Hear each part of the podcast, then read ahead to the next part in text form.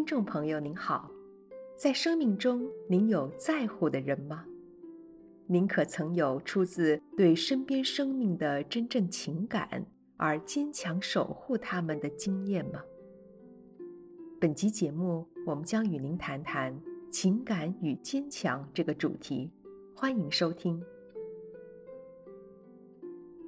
社会上有两种类型的人，第一类只爱自己。只在乎自己的利益。另一种类型能够关怀别人，在乎别人的利益。那么，让我们来思考看看：当遭遇到人生的动荡与困局时，哪一类型的人能够较为坚强与理智呢？由于第一类人习惯从自己的利益得失进行思考与抉择。面对困境时，常出现两种模式：一是多会主动选择不做、不要或者开溜；二是对于环境的顺境与逆境或危险与不危险是非常的敏感，反应也较大。只要感觉到不对劲，很容易选择放弃。第二类人多半能替他人设想。在意他人的利益。若是得知某件事是可怕、危险、困难，并可能造成严重伤害，或是知道某件事如何做才对大家有利，此类人大多会尽量为别人设想，不会为了顾全自己的利益而主动取消。例如，二零二二年乌克兰的战争事件，当地战区的父母如同我们一样，对于战争与伤亡都是心怀恐惧。然而，男人们为何选择留下来？那是因为害怕一旦亡国，所爱的妻儿与家人将会流离失所。他们必须克服自身的恐惧，绝对不能放弃。无论如何，都得去面对。女人们则是再怎么困难，也要冒着长途跋涉与逃难的危险，甚至要面对此次分开可能便是永别的事实。她们承受感情上的撕心裂肺。面对现实上的千难万难，带着孩子离开她所爱的丈夫和家园，只为了将来一家人可以平安团聚。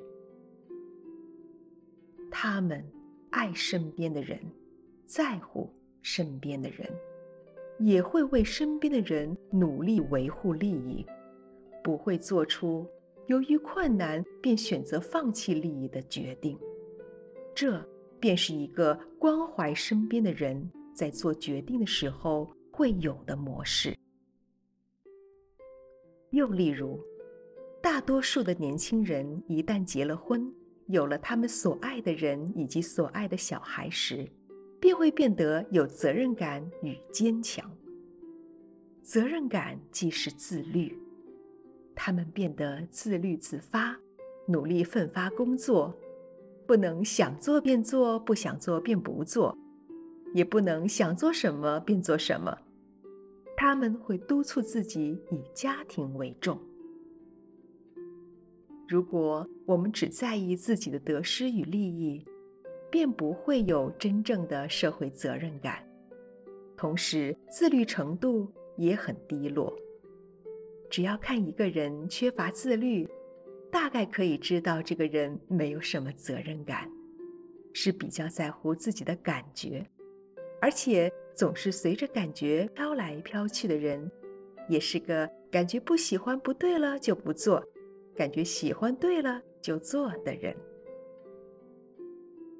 反之，重视人际情感便不同，比如。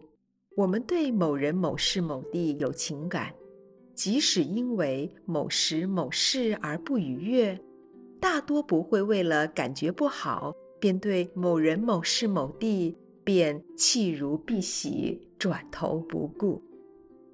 如同母亲对孩子有亲情，虽然孩子惹母亲生气，但母亲还是为孩子烹煮饭菜。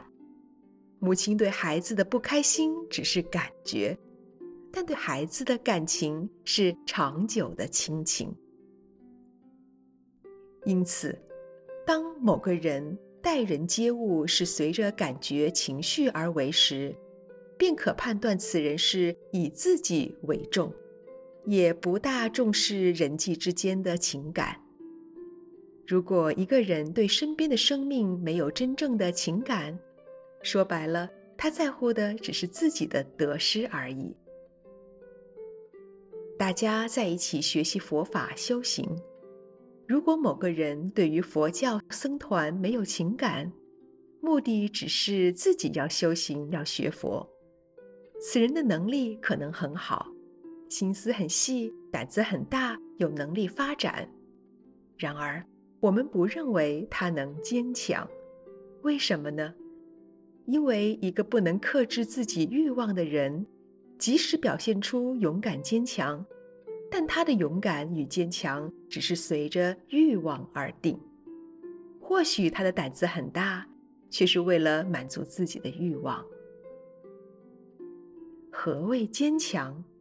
虽然内心感到恐惧、害怕，想放弃、逃避，但为了某种责任、可贵的事情、在乎的人，即使害怕、恐惧、厌烦，甚至自觉没有足够能力，也愿意努力尝试及坚持。